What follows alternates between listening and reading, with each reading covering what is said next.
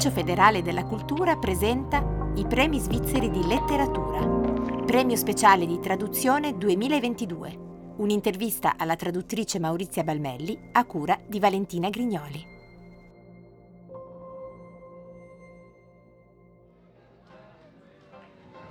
Senza il talento della traduttrice laureata quest'anno del premio speciale, probabilmente le voci di Alexander Hammond, Martin Amis, Sally Rooney, Cormac McCarthy, tra gli altri, non sarebbero arrivate al pubblico italofono con la stessa intensità e incidenza.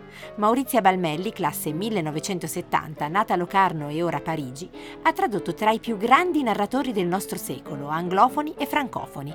Sue le traduzioni di Fred Vargas, Le Cléziot, Emmanuel Carrère, Yasmina Reza e Noël Reva. Quest'ultima le varrà il premio Terranova 2014 della Fondazione Schiller per Rapport Robet, Cuore di Bestia. Il suo lavoro per Casagrande, in Ticino, ma poi in Audi, Adelphi, Marcos y Marcos, per citare le più famose case editrici italiane, ha contribuito ad ampliare gli orizzonti della nostra lingua e a far parlare italiano la letteratura contemporanea. Un vero e proprio lavoro d'artigiano, finissimo, delicato, per il quale quasi ci vuole l'orecchio assoluto. Sì, perché riuscire a trasportare in un'altra lingua, quindi in un'altra cultura e un'altra costruzione sintattica, la stessa percezione del ritmo e la misura dell'originale, non è certo gioco da ragazzi un'alchimia, una capacità di sentire e poi riformulare che la Balmelli mette in atto ogni volta con grande passione. Tra i suoi grandi amori, McCarthy, di cui sta traducendo The Passenger e Stella Maris, previsti per il 2023 da Inaudi, e grazie al quale le è valso con la traduzione di Satri il premio Gregor von Rezzori 2010, e Martin Hemis. Ho avuto la fortuna di incontrare Maurizia lì, sulle rive di quel lago maggiore che ne ha ospitato l'infanzia. Un'orchestrina lieta ai turisti, i gelati si sciolgono al sole, l'ombra accoglie le nostre chiacchiere. E guardando alle onde del lago, con le piccole imbarcazioni, le anatre e le palme, tra le dolci montagne, mi sono lasciata trasportare anche io dalla sua lingua e dai suoi mondi.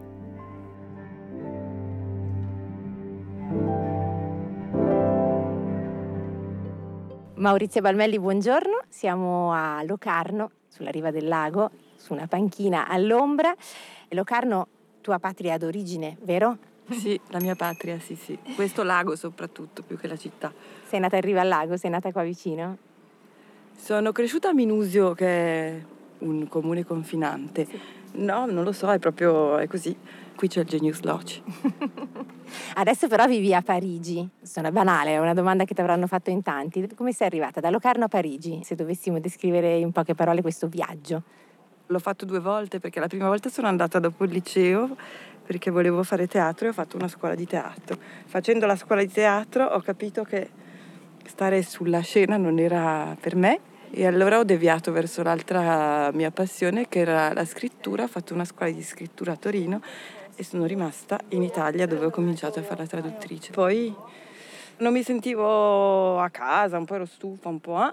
Sono tornata a Parigi per un'estate e dopo una settimana di soggiorno estivo ho capito che sarei rimasta più a lungo e adesso sono 11 anni. Bene, poi magari torniamo ancora su questa partenza perché c'è tanto di teatro, trovo, nei, nei dialoghi, in quello mm. che traduci. Allora, tradurre letteratura è un mestiere che nasce da scrittrice o da lettrice? Come ci si arriva? Eh... Teatrante.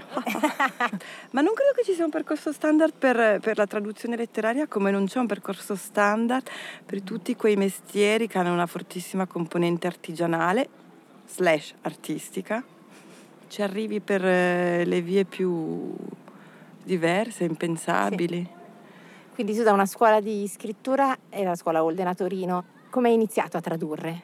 Sì, è vero che io arrivo dalla scrittura. Io personalmente arrivo da quell'orizzonte lì e mm, me l'hanno proposto alla fine della scuola perché c'era un editor di Einaudi che ci aveva fatto una, una serie di lezioni di editing sui nostri racconti scritti e con il quale mi ero trovata bene, quindi lui alla fine mi ha proposto una prova su Fred Vargas. L'estate dopo la fine della scuola, era il 98. E come questa prova è andata bene, quindi direi. Quando hanno acquisito il primo Fred Vargas, che sarebbe stato pubblicato in Italia, e mi hanno proposto Fred Vargas dicendo, sapendo che io venivo appunto da anni di vita a Parigi e pensando di poter coniugare la mia penna, che a questo editor piaceva molto, la conosceva già, con la mia conoscenza diretta del francese vivo, no? del francese parlato, perché per chi ha letto Fred Vargas, lei gioca tantissimo con la lingua parlata nei suoi romanzi da Fred Vargas eh, via, poi hai dato voce a tantissimi scrittori in italiano, li hai portati a conoscere, a farli conoscere al pubblico italiano, quindi è una responsabilità piuttosto grande, direi. Come ti sei sentita nei confronti di questa responsabilità già dalla prima volta, dicendo questo testo poi lo leggeranno in italiano, conosceranno questa autrice in Italia grazie alla mia traduzione? Ma in realtà non è così vero, perché la prima autrice che ho tradotto, che appunto è Fred Vargas, sì, non era mai stata tradotta in Italia però poi ho tradotto dei grandi autori che proprio in quanto grandi autori erano stati tradotti da grandi traduttori.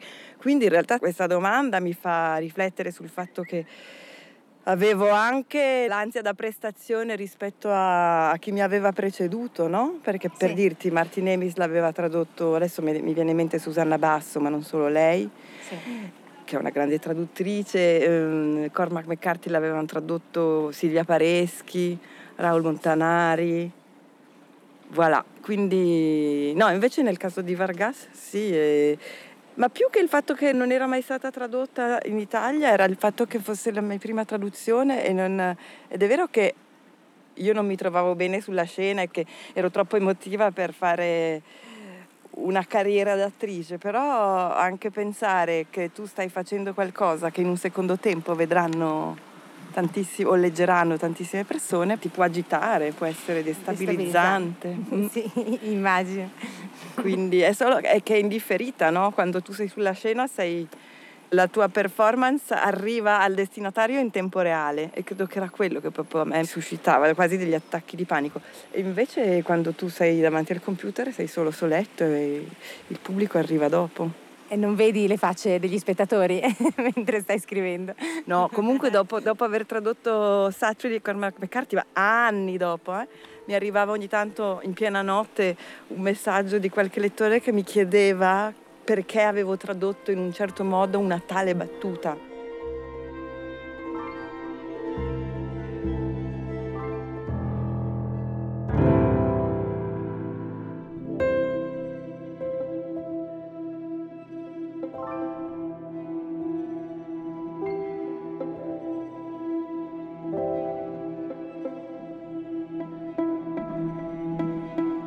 Che rapporto hai con gli autori che traduci? Vi consultate spesso, li conosci eh, o non li hai mai visti? C'è una prassi che si segue, nel senso lo conosci e poi dopo si discute del libro oppure ogni volta è diverso e dipende anche dalle sensibilità dell'autore o tue verso l'opera che stai traducendo? No, non c'è una prassi e con quei pochi che conosco parliamo di tutt'altro. C'è eh, Alexander Hammond con il quale siamo diventati amici mi supplica a volte di fargli delle domande quando lo sto traducendo e gli dico ma non ne ho, non ne ho. D'altro canto un'opera letteraria è la traduzione di un mondo. Insomma sì, è già una messa in forma di un'idea o di un sentire, di un mondo. Sì, e proprio rispetto a questi mondi quello che mi chiedo io spesso è ma come ci si immerge? Ogni volta tu ti devi immergere in un mondo diverso, in un mondo degli autori e sono tanti i mondi, l'autore si immerge nel suo mondo per scrivere le sue opere, tu scrivi entrando quasi in mondi, come funziona? È un'alchimia, credo. È proprio questo il, il, il, crinale sul quale bisogna mantenersi in equilibrio quando i traduttori cercano di parlare del loro lavoro, ricorrono costantemente a metafore, perché è molto difficile da descrivere in termini teorici, per non dire oggettivi.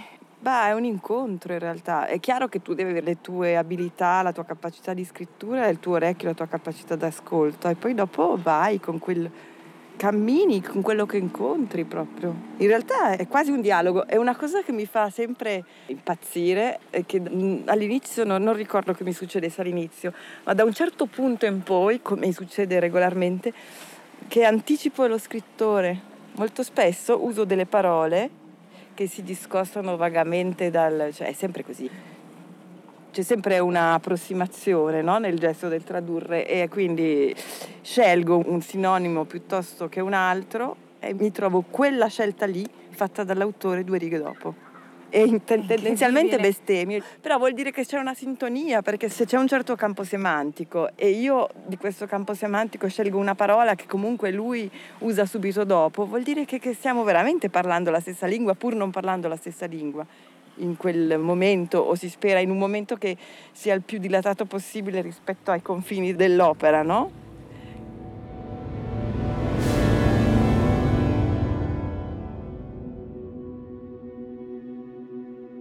nei momenti in cui ti senti molto fragile e per me sono infiniti, quando il dubbio prende il sopravvento, quando eh, così per qualche motivo esiti troppo, ti perdi.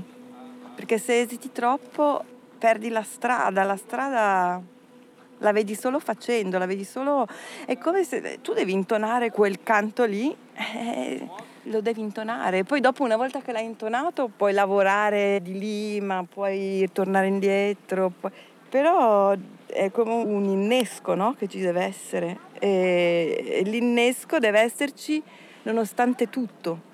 Adesso mi hai parlato di orecchio, di, eh, hai usato anche altri termini legati al mondo della musica e mi riporta intonare. a intonare, esatto. Quindi è come se fosse una musica e è molto importante il ritmo che bisogna trovare.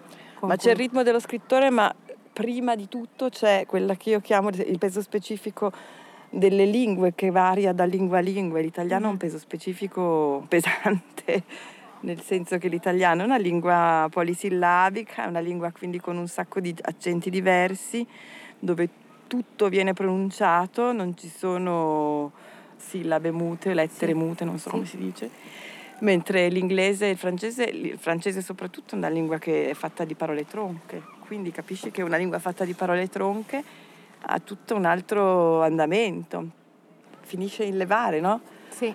Sillabicamente è più rarefatta. Sì. e quindi l'italiano devi cercare di fare quella cosa lì, di recuperare quella leggerezza, che non è la parola giusta, però quell'andamento lì, quella morfologia lì sì. la devi recuperare con i mezzi di bordo dell'italiano. Con la lingua che hai, sì, sì. sì, sì. Ogni autore ha la sua lingua, ha giocato una sua partita con la sua lingua, io devo giocarla con la mia alla luce della sua, per restituire la sua di sì. partita. L'inglese invece? L'inglese è ancora di più, direi. È lontano l'inglese, è lontano dall'italiano e bisogna riuscire a, a dar conto di quella lontananza, secondo me. Il numero di parole cambia?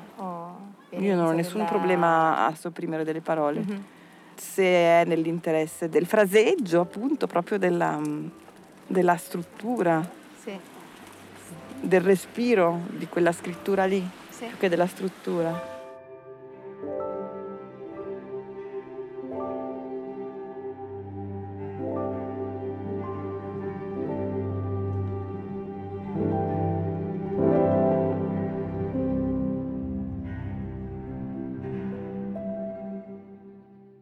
È una cosa molto sottile con una um, componente di soggettività tale che è delicato parlarne in termini definitivi, sì. però sì. c'è proprio quando una traduzione per esempio che è rimasta troppo aderente all'originale può essere una traduzione non sbagliata né da un punto di vista del senso né da un punto di vista prettamente formale, però può esserci qualcosa che stride o che stona all'orecchio del lettore. Il lettore non se ne rende magari nemmeno conto, ma quando ti dicono quel libro era faticoso da leggere, può essere davvero che era faticoso perché la traduzione non era finita, andava ancora... Sì. No, Vorrei registrare i gesti anche, ma non posso.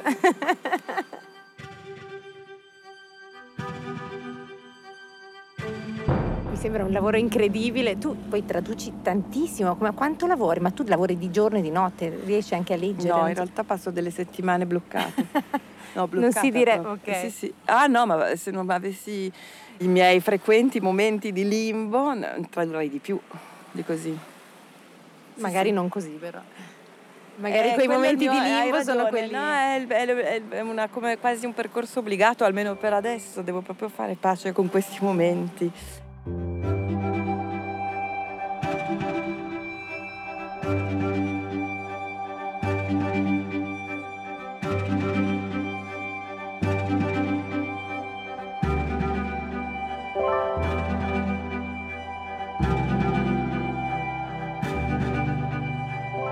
Allora passerei a leggere magari fare degli esempi delle, delle sì. belle traduzioni che hai fatto. Inizierei da Martin Emis e c'è questo incipit da Futuro Anteriore che ti chiederei di leggere.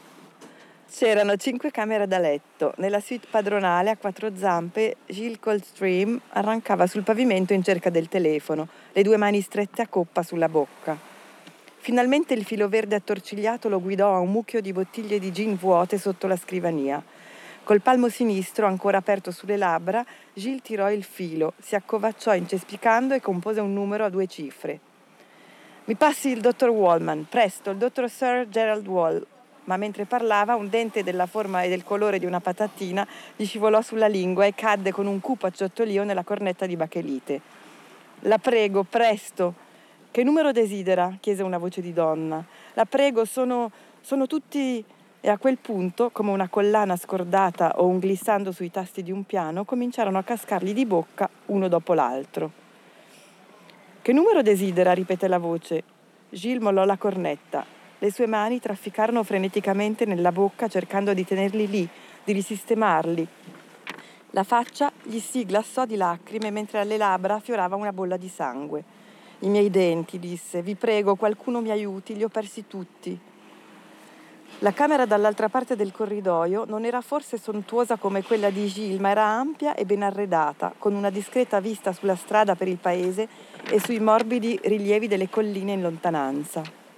Al tavolo sistemato nella nicchia del bovindo sedeva l'onorevole Quentin Villiers, biondo e snello, nei suoi pantaloni di pelle di serpente, che la lampada a braccio avvolgeva elegantemente in una cupola di luce granellata di polvere, proiettando ombre antracite nella stanza alle sue spalle, dissimulando in parte il corpo nudo di una ragazza addormentata nel letto. Le sue nobili cosce cullavano Le Neveu de Rameau di Diderot. Quentin chiuse il libro, spense la sigaretta e prese una pasticca bianca dalla scatola aperta sul tavolo. La lanciò per aria, rovesciando la testa all'indietro per catturare con la bocca il minuscolo cilindro immacolato. Dopodiché concesse alla saliva il tempo di cancellarne il sapore. Mm, io trovo questa scrittura estremamente elegante, non so se mi viene una... Oh, una... sì, non c'è nessuno, è il re dell'eleganza, Martinemis. Ha una scrittura sublime, credo che sublime, l'aggettivo sublime lo userei solo per la scrittura di Martinemis. È incredibile. E come tradurre questa eleganza in italiano?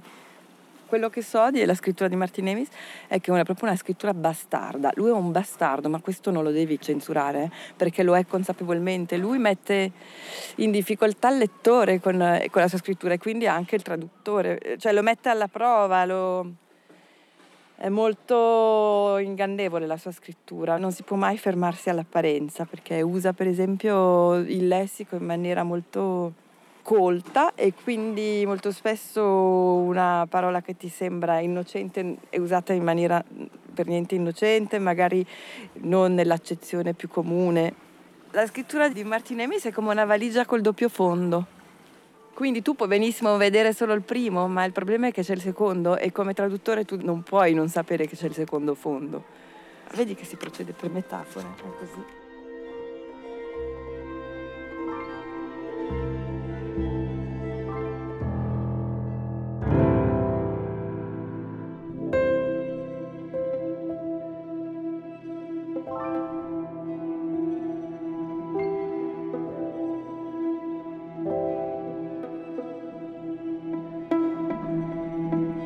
Yasmina Reza ha una scrittura intessuta di parlato e sa fare questa cosa molto bene ed è la, la cifra e la difficoltà dei suoi libri. Sì. Quindi c'è quasi una polifonia, ci sono le voci che si sovrappongono ad altre e ci sono i pensieri che si sovrappongono alle voci.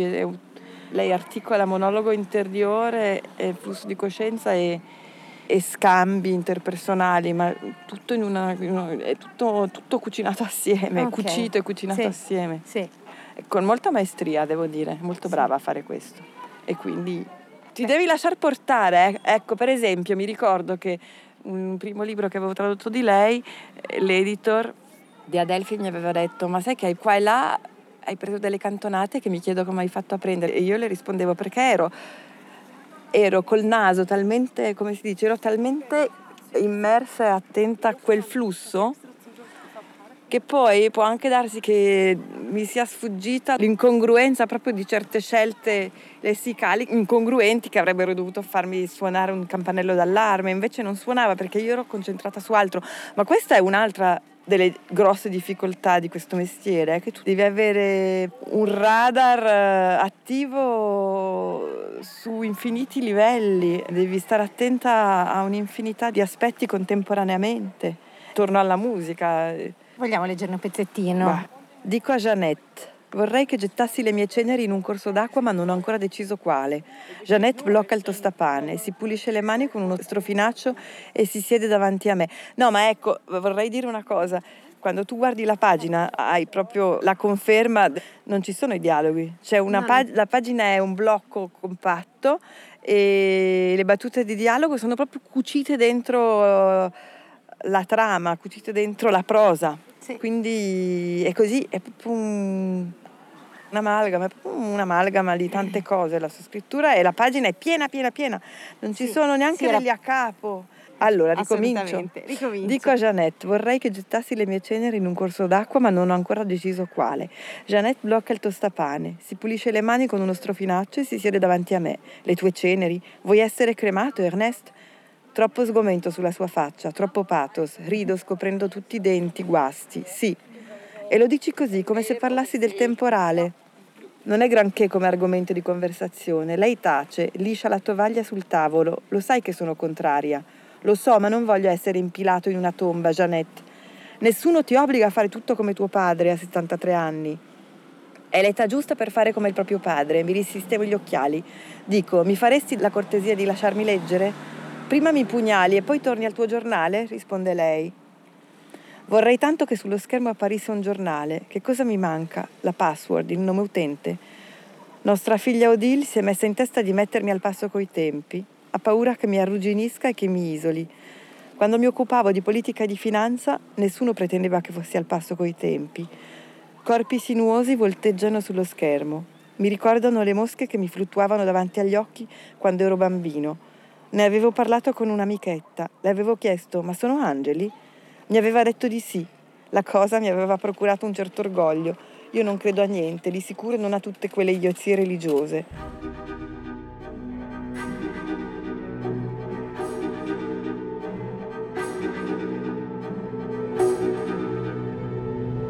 Per ultimo avrei tenuto McCarthy. Eh. Sì. Sotto di lui i corvi si abbandonavano alle correnti ascensionali come cose di crespo e fil di ferro senza peso oscillavano e volteggiavano e scivolavano via sulle vaste altitudini del nulla con gracchi smarriti smorzati dal vento. Satri si stupì di trovare ancora piccoli fiori nei boschi. Si perse in mute disamine sopra la trama delicata del muschio. Licheni anelliformi di un verde acceso che si spandevano sulla roccia come minuscoli vulcani di giada. Le flange di funghi smerlati intorno a vecchi ceppi marci, tumori mammari della consistenza di visceri e pallide ditole in grappoli carnosi fra detriti d'humus e fertile putrescenza e funghi con strombature dentellate e membranose sotto cui i rospi pare facciano la siesta. O gli elfi, si disse lui, con le brache di veluto stampato, la camicia ricavata da scampoli di seta dai colori scompagnati. La foresta era pervasa da una luce strana, lui era accovacciato nella terra grassa e scura, la coperta intorno alle spalle. Si chiedeva e a mangiare quei funghi moriresti, ti importerebbe? Ne ruppe uno tra le mani, friabile, bruno violaceo e color rognone. Si era dimenticato di avere fame. Eh, Come è stato? È un romanzo incredibile da tradurre. Eh, ci sono delle stratificazioni, bellissimo. ci sono. Sì, eh, però io nella traduzione di questo romanzo avevo proprio la... a partire da un certo momento, a parte che andavo avanti per disperazione, proprio così, andavo avanti, cioè ci sono pagine che ho tradotto senza capire cosa stavo traducendo, ma nel McCarthy attuale sto traducendo pagine e pagine senza capire cosa sto traducendo, eh. forse peggio ancora quello che sto traducendo adesso. Ma a un certo punto per Satri posso dire che ricordo che avevo proprio chiara una cosa, che lui mi accompagnava, lui Cormac McCarthy mi accompagnava, che era come se quella scrittura così composita, così stratificata, così virtuosa e così presuntuosa anche in certe pagine, sapesse il fatto suo, avesse una coesione, avesse come una, delle regole interne, che sono il talento dell'autore, che mi guidavano. Che anche, Che no? mi guidavano, sì, Ok, sì. sì. Che, eh, come dire, dovevo riuscire a- fare qualcosa di altrettanto coeso, eh, ma è come se lui mi indicasse la strada. A partire da un certo punto in poi era proprio netta quella sensazione lì, di essere accompagnata da lui che peraltro non accompagnerebbe nessuno, lui non li può contattare, è inaccessibile proprio Cormac McCarthy, ma lui non, non- non c'è bisogno di avere accesso all'autore quando l'autore è così bene nella pagina, perché in Satri lui è proprio completamente nella pagina, è come se ci fosse una, una corrispondenza tra l'opera e l'autore dell'opera tale che è una specie di cartina di tornasole il risultato. Sì. Hai parlato di tante traduzioni, ce n'è una che ti dici questa è quella che è uscita, a parte i premi, a parte tutto, proprio il cuore, questa è quella che ah, mi è uscita meglio.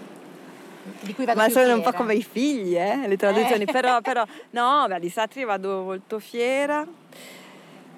Credo di essere brava a tradurre Martinemis, difatti ho un po' questo rammarico che ho dovuto rinunciare a tradurre l'ultimo di Martinemis, che adesso sta traducendo un mio collega, perché ho dovuto scegliere tra Emis e Eh, McCarthy. hai scelto McCarthy. Ho scelto McCarthy, ma la scrittura di Emis per me è insuperabile, Mm. insuperabile.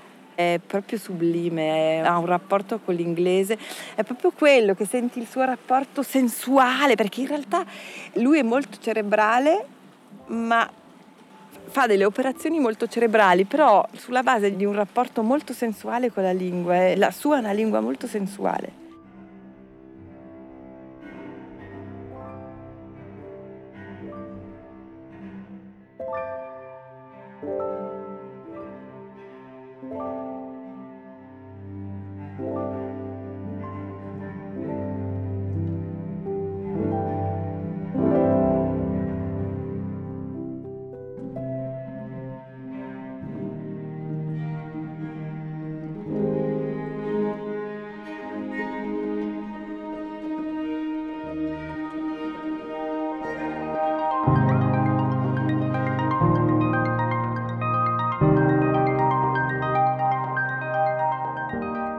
L'intervista che avete ascoltato è stata realizzata da Valentina Grignoli, sound design Yodel Production, regia tecnica di Lara Persia, una produzione dell'Ufficio federale della cultura.